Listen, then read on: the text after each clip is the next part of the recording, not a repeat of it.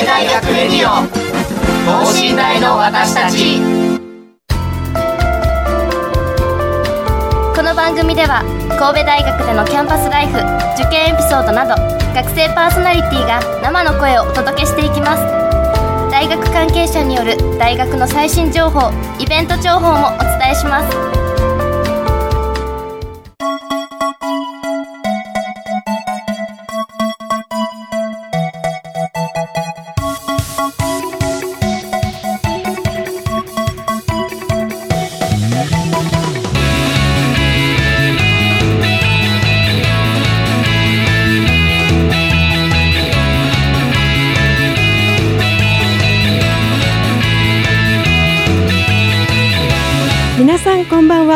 経済学部3回生の伊藤真理です、はい、現在夏休み真っ只中ということなんですけれども皆さんいかがお過ごしでしょうか？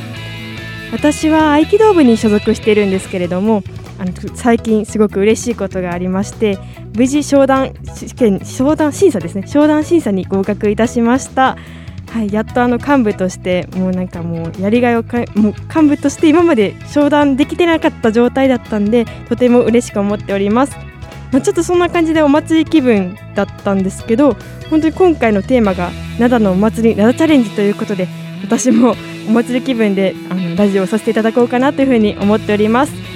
ということで今週は灘のお祭り灘チャレンジをテーマにお送りします。ゲストは地域のお祭りを企画している灘チャレンジ実行委員会です。3年ぶりの開催となるお祭りの見どころなどをお聞きしたいと思います。それではこの後ゲストの登場です。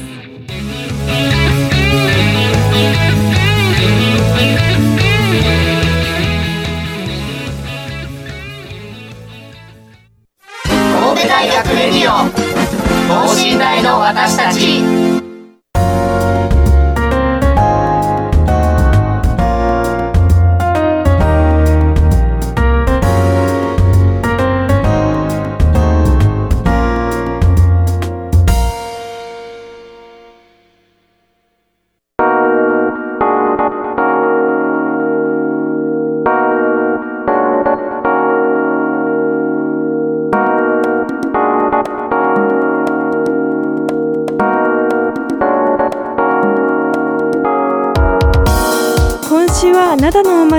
祭り灘チャレンジをテーマにお送りします。今日は2人のゲストの方にお越しいただいています。それではゲストの方自己紹介をお願いします。はい、えー、経済学部3年生の室橋真奈です。よろしくお願いします。よろしくお願いします工学部3年生の上崎優香です。お願いします。お願いします。はい。今日はどうぞよろしくお願いします。い。や今経済学部って聞いてびっくりしました、ね、私もオープニングの時にあ経済学部なんだって思いました。とても嬉しいです。よろしくお願いします。お願いします、ではまずあのリスナーの方でもちょっとあまり知らない方もいらっしゃるかもしれないので灘チャレンジとは何か簡単に説明をお願いします。はいえっ、ー、と灘チャレンジっていうのは阪神・淡路大震災の復興祭として始まった地域のお祭りになってます。阪神・淡路大震災からだったんですね。そうですね。1995年から1回目やって、はい、今年で28年目になりますね。あ、28年目。あ、そっか、そうですね。それぐらいですよね。確かに。あ結構じゃあ歴史深い感じだったんですね。ですねなんか灘チャレンジというとなんかクイズ系なんかなというふうに最初思っていたんですけど、ちょっとなんか本当に深い震災の復興というところがあったんだなというのを今初めて知りました。ちなみにあの一般的なお祭りの違いとしてはどんなことが挙げられるんでしょうか？とまずその震災の熱伝承っていう部分を大切にしていて、とまたの地域の方と一緒にやるっていうのを大切にしているので、はい、と模擬店だったりあと協賛店の方などと一緒に協力しながら作るお祭りとなっています。あじゃも本当に大学だけじゃなくて地域ぐるみでやるという感じなんですね。はいそうですね。なるほどいや灘チャレンジ実行委員会もあの去年の9月にも本当あったとは思うんですけどコロナの影響でなかったっていうのがもうとてもとても寂しくて 本当に合気道部も演舞出させていただくんですけどちょっと去年なかったということだったので今年とても楽しみにしております。よろしくお願いします。ありがとうございます。そうですね。ちなみにお二人はあの七チャレンジ実行委員会に入られたきっかけとかってあるんですか？あそうですね私は最初そのイベントの運営だったりそういうサークルを見ていまして、まあ、他にも六甲祭実行委員会さんとかうんいらっしいらっしあると思うんですけど、うんそこの新歓に行った時にうんもう先輩の雰囲気に惹かれてっていう感じで、ああなるほど。雰囲気で入りましたね。ちなみにその時オンラインだったんですか？あそうです。 Zoom 新歓でしたね。あ Zoom 新歓。あもうワイワイもうめちゃくちゃ仲良さそうな雰囲気だったんですかね？はい。すごくいい雰囲気だなと思ってそれで入りました。入ってからもやっぱりいい雰囲気ですか？もうめっちゃいい雰囲気です。ああ楽しそうですね。いやもう企画系私も入りたかったんですけどちょっとあの太鼓の方に行ってしまってちょっと後悔しています。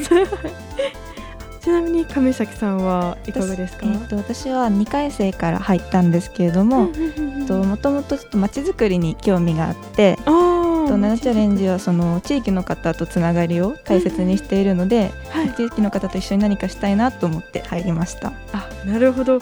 ということで街づくりということはもしかして建築あ学部そうです。建築です。おおあそうなんですね、はい。あでも建築も含めてもう街も関わっていきたいなという感じだったんですね、そうですね。ああなるほど。素敵なもう理由ですね本当に。そんなそんな灘チャレンジ実行委員会なんですけどあのまあ部員数というかどのような構成になってるんでしょうか？はいそうですね。えっと今学部生で30人から40人ぐらいいてでえっと基本的には1年生から3年生が中心になってやってるって感じですね。ああなるほど。1年生から3年生が。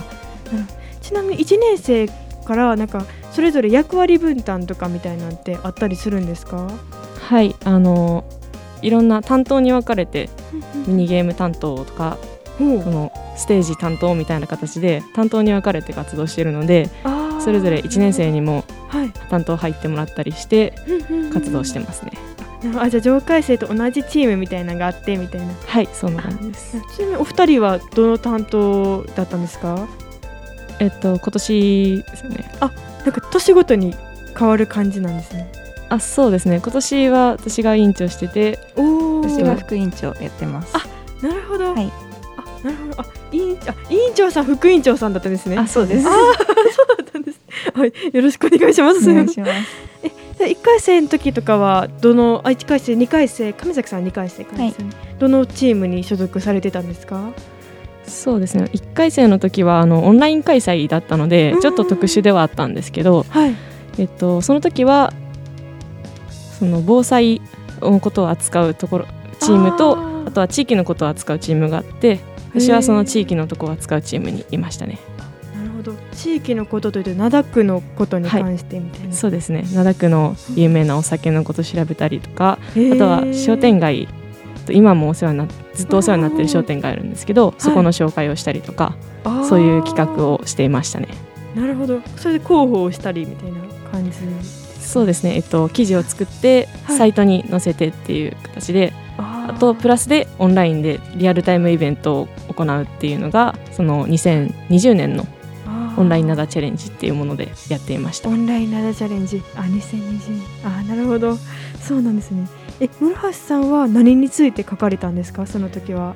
私はその時は商店街。商店街のの。ところはい。の記事の作成あなるほど。お店のこういうお店があるよとかそういう感じのことを。そうですね。こういう雰囲気の商店街があってみたいな記事を作ったんですけど、そこの作成に関わってましたね。あなるほど。ありがとうございます。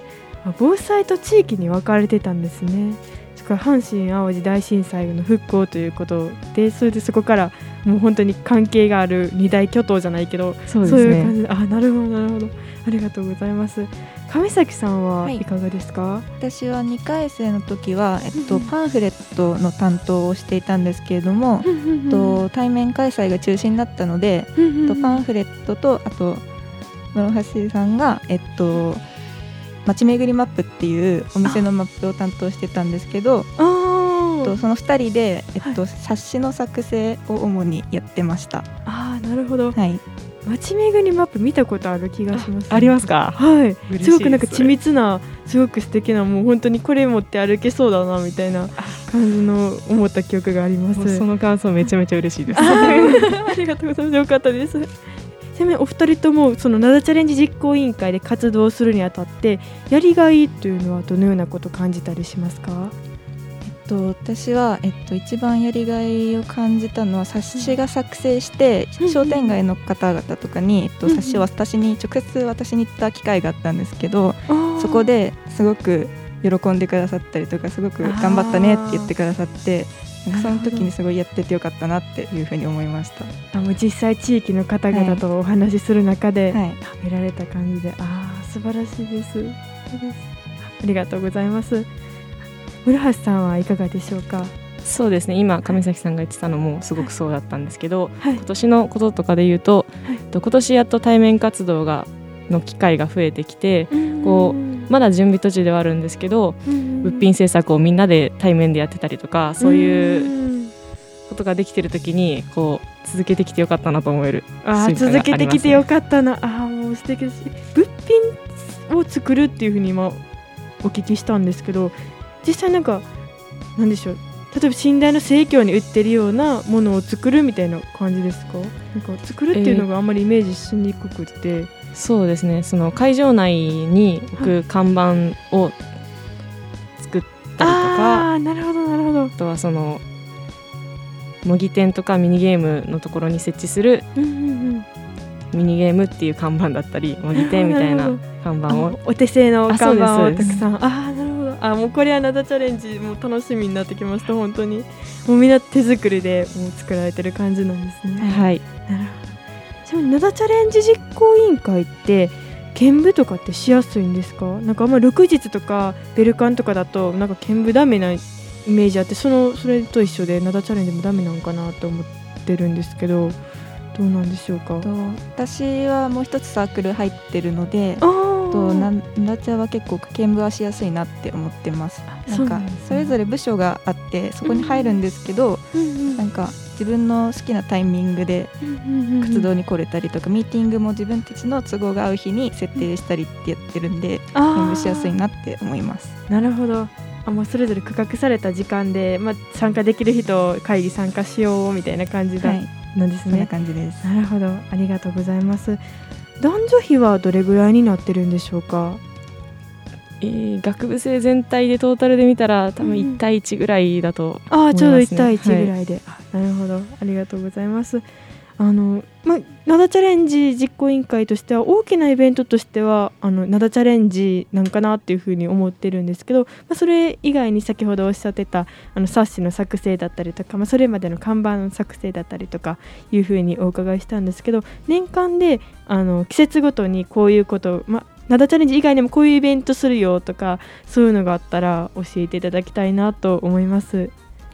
あはいそうですね。奈良チャレンジがまずあって、えっと、年度によって結構他の活動は違ったりするんですけど、その奈良チャレンジをするにあたってえっとご協力いただいている地域の方々がいらっしゃってその方々の団体さんがまた別のイベントとかをやってたりするのでそちらにお手伝いさせに参加させていただいたりとかうんなるほどそういう活動をしていますね。ああわかりました。そのこれをやろうっていうのはなんか誰かが言い出してやったりすることなんですか？なんかもう一応まあその年ごとに違うというふうにお伺いしたんですけど今年はこれやろうみたいな感じで話し合って出てくる感じなんですかね？そうですね。とお話をいただくことが多いですかね。その、うん。協力いただいている方だったりあとは奈良区役所のまちづくり課の方とかからこういうイベントがあって、ちょはいここのブースを出してもらえませんかとかここのお手伝いしてもらえませんかっていうふうにはい。お話をいただいて、はい。じゃあぜひっていうことですることが多いかなと思います。あわかりました。ありがとうございます。今対面でそういうふうにあの地域の方々とあの密接に関わってできると思うんですけどまちょうど私たちが入った入学した年からのコロナ禍ではどのような活動をされてたんですか？はいえっと先ほどもお話にちょっと出たんですけど2020年はオンライン奈良チャレンジっていう形で、えっと特設サイトに、えっと防災だったり地域のことについての記事を作成して、あとえっと1月17日にうんうん。オンラインのリアルタイム抽選会っていうイベントを行いました。おーリアルタイム抽選会。はい、へええなんかそこでなんかグループ作ってとかですか？そうですね。えっと YouTube ライブで、えっと、配信しながら、そのクイズを出したり、とあとは抽選を行って、はい、当たった方に、えっと、景品をお送りしてっていうような見逃しました。すいません見逃しました。めっちゃ見たかったというか抽選したかったです。ああそうだったんですね。いやちょっと結構機械音痴だったのであんまりそういう調べるということに 慣れてなくて。あもう今年はもうぜひもう、まあ、合気道部としてもですしもう一般としてももうぜひぜひ参加させていただく予定ではあるのでぜひよろしくお願いします。お願いします。ありがとうございます あとオンライン活動されている中で大変だったこと、まあ、逆に対面活動されている中で、まあ、大変だったことっていうのはどのようなことが挙げられますでしょうか？えっと私は去年から入ったんですけど、うんうんうん、最初やっぱ全部オンラインで活動していたので、なんかなかなか地域の人とのつながりっていうのが見えづらくてなんか本当にこのままやってもいいのお祭りをやってもいいのかなとかどうこれどうやっていけばいいんだろうっていうのが分かんなかったのが最初は大変だったなって思いました。確かに実際につながりが見えにくいっていうところが本当に、はい、まあ、モチベーションの意味でもちょっと大変ですよね。はい、あじゃあもうそれが今対面になって先ほどおっしゃってた地域地域の あのつながりの方ともあ すみません間違えました。地域の方ともよくお話できるようになって、はい、もう特にモチベーションも上がってきてというそかそこからの灘チャレンジということなんですかね。そうですね、えっと、今も、えっと、もう2回ぐらい地域の協賛店のところに、えっと、行ったりしてるんですけど、そこでもなんか今年はできそうだねとか頑張ってねって言っていただけるのでそれがすごく嬉しいです。あ本当です。ねすごくもう準備の段階から嬉しい。こといっぱいで、すごく良かったです。はい、そうですね。あではあの、まあ、実際今年の灘チャレンジについてお伺いしていきたいなと思うんですけど開催日と場所についてリスナーの方々にあのお話しいただけたらなと思います。はい、えっ、ー、と今年は9月の18日に戸川公園って公園の方で行います。うん、あ、戸川公園、あ、場所知ってらっしゃらなかったです。戸川公園ってどこにありますか？えっと灘区民ホールがある場所で、と協賛店のがたくさんあるえっと水道筋商店街の近くにある公園になってます。六甲道から下るっていう感じですかね。六甲道から西？六甲道から歩いて15分くらい。あそれぐらいのところなんですね。なるほど。あじゃあまだ行きやすい。もうしかも下っていく方だったら大学に行くよりも簡単ですよね多分六甲道からだと登る方。あれ登あすみませんちょっと土地勘 土地勘三年目にして まだなくて。すみませんありがとうございます。あちょっと当日遅れていく気配がしてましたね今。危なかったです。ありがとうございます。あじゃあそのまあちょっと登っていく方向にある戸賀川公園のところで開催されるということでわかりました。ちょっと遅れないように気をつけます。実際どんなコーナーがあるんでしょうか？えっと、ミニゲームだったりあとクイズラリーや、えっと、あと震災のことについて展示する展示ブースがあったりします。あとは、えっと、地元の地域団体の方が出展される模擬店や、あとステージ企画なども用意しています。ありがとうございます。あ、もうステージ企画、あ、もう合気道部も出るので、ぜひぜひっていうのはちょっと置いといてすみません。テージ企画はどれぐらいの団体の方があの出展出展？というか出演されるんですか？今年は4団体さんにしていただきますね。はい、とちょっと例年より開催時間が短めになっててで団体さんの数も少ないんですけど。あそうなんですね。なるほど。ちなみに4団体ってどこなんですか？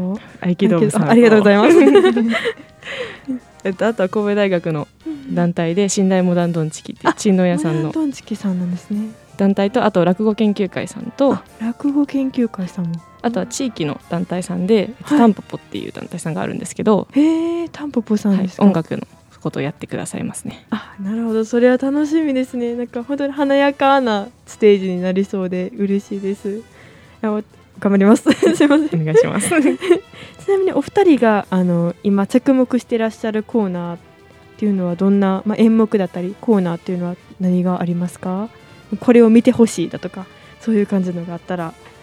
私はステージですね。あステージですか、やっぱりこう、はい盛り上がるんだと思いますし、うん。なんか地域の団体さんとあとは神戸大学の学生の団体とっていうのが同じステージに立ってるってことがなかなかないかなと思うので、あー面白い機会じゃないかなと思います。よね。確かに私たちあの、まあ、灘チャレンジ実行委員会の方はあのやはり地域の方といろいろお話しされると思うんですけど実際に神戸大学に入ってるけど灘区の方とあんまり話していないのでそのお話できる良い機会なんではないかなというふうに今思いました。あはい。りがとうございます上崎さんはいかがですか？と私は模擬店ですかね。あ 模擬えっ店とやっぱりお祭りっぽいなっていうのがあって私もまだその対面開催を経験したことがないのでその模擬店でといろんな団体さんが出店しているのを見るのがすごく楽しみです。あー確かに。私もお祭り大好きなのでもう模擬店もすごく楽しみにしています、はい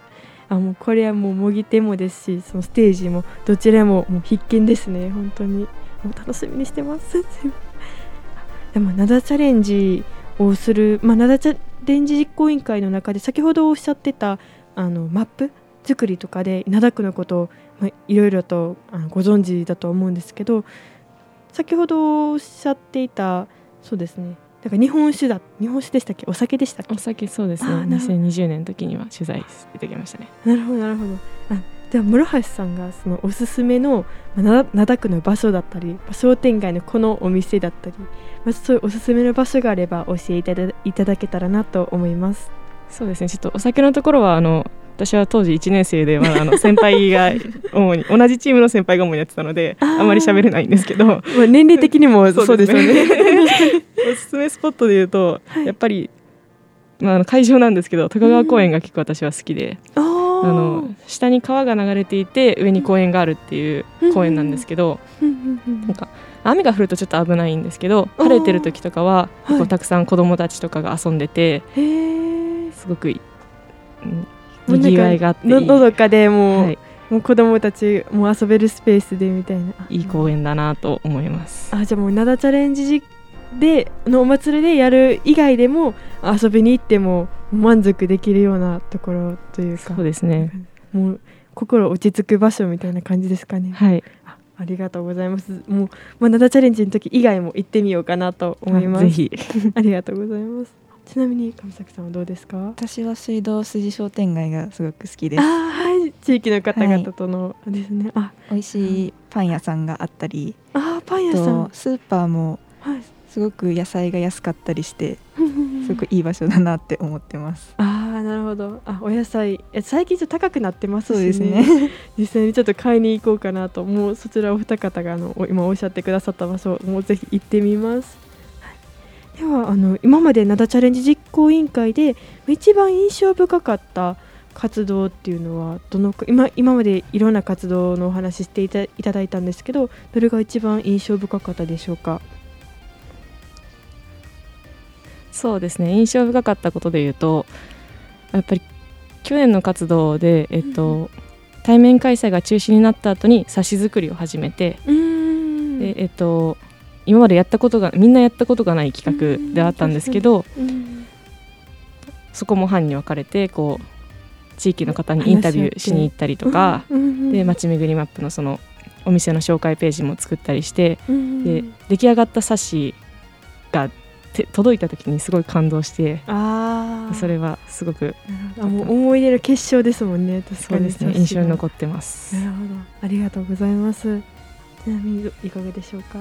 私はえっ、と今がすごく楽しいなって思ってて、まだその本番は迎えてないんですけど、なんかすごく地域の方とたくさんつながって、であの同じ実行委員とも一緒にいる機会がすごく多いので、うん。今がすごく楽しいなって思ってます。なるほど。もう夏休み一大イベントですもんね、はい。本当にちなみに夏休みとか、ま、普段の活動場所ってちょっとお聞きするの忘れてたんですけどどちらで活動されてるんですか？そうですね。ミーティングはえっとズームか学生会館をでやっていて、でその物品制作っていうものを作ったり看板作ったりしてるのはあの部室前でやってますね。あなるほど。あ部室前のところでされてるんですね。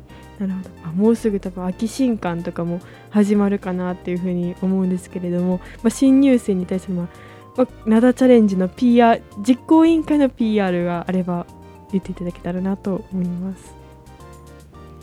とまず灘チャレンジ実行委員会は、えっと、その実行委員のみんながすごく優しくてすごくいい雰囲気だなって思ってるので入ったらすごく優しい先輩に囲まれて活動できるかなって。お二人もすごくお優しいですもんね。もう本当にもうここからもにじみ出てますもん。もうちょっと今ラジオで声だけだとは思うんですけどもうぜひこの対面ちょっと来てほしいなというふうに思います。すみません。あすみません。ちょっと話 回させてしまいました。であとはやっぱりえっと地域の方とつながれるっていうところがあるのでその私と同じようにまちづくりに興味がある方とか、あとは、えっと、震災についても大切にしているので震災について学びたい方とかにもおすすめだなっていうふうに思います。確かに。せっかく神戸に来たんですもんね、はい、ここの灘区のところに。ありがとうございます。ではあの最後に灘チャレンジ今年の9月18日の灘チャレンジについての PR もぜひよろしくお願いします。はいえっと今年は9月の18日の日曜日に戸田川公園の方で灘チャレンジを1時から4時で行います、はい、1時から4時で。はい、はい、でそうですねなかなか先ほどもおっしゃってたと思うんですけど神戸大学に来てもあまり学外の人とお話しする機会ってなかなかないと思うんですけど模擬店だったりステージで地域団体の方々がたくさんいらっしゃったりするのでそういうなかなかない交流の場にしていただければなと思ってます。ありがとうございます。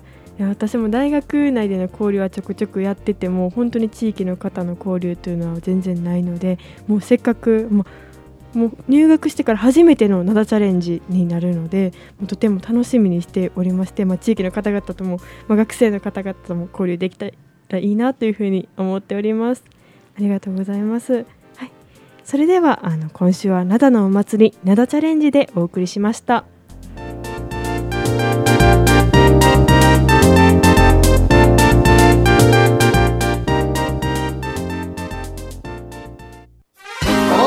学レディオ等身大の私たち。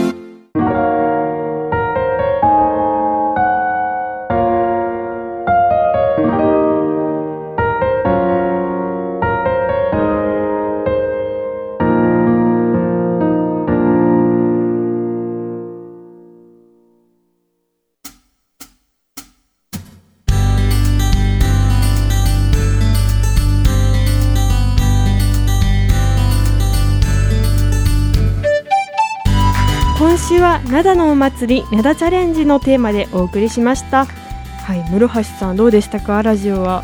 そうですね、えっと、ちょっと緊張しててですね、あのただ楽しかったんですけど、あの。もう全然緊張してるふうには見えないほどたくさん話していただけて、とても嬉しく思います。ありがとうございます。上崎さんはいかがでしたか？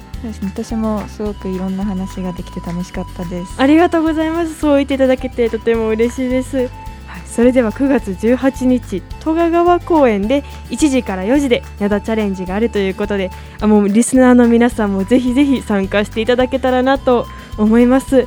私もあの合気道部として、まあ、ちょっと袴履いていくかはちょっと分かんないんですけど多分行くと袴履いていくと思うのでもうぜひ当日お会いできるのを楽しみにしております、はい、はい、ぜひ高校生とかも来てほしいですよね。そうですね。来てほしいです、ですよね。もう対面開催というのも、まあ、あの本当に久しぶりなのでぜひぜひ参加していただけたらなと思います。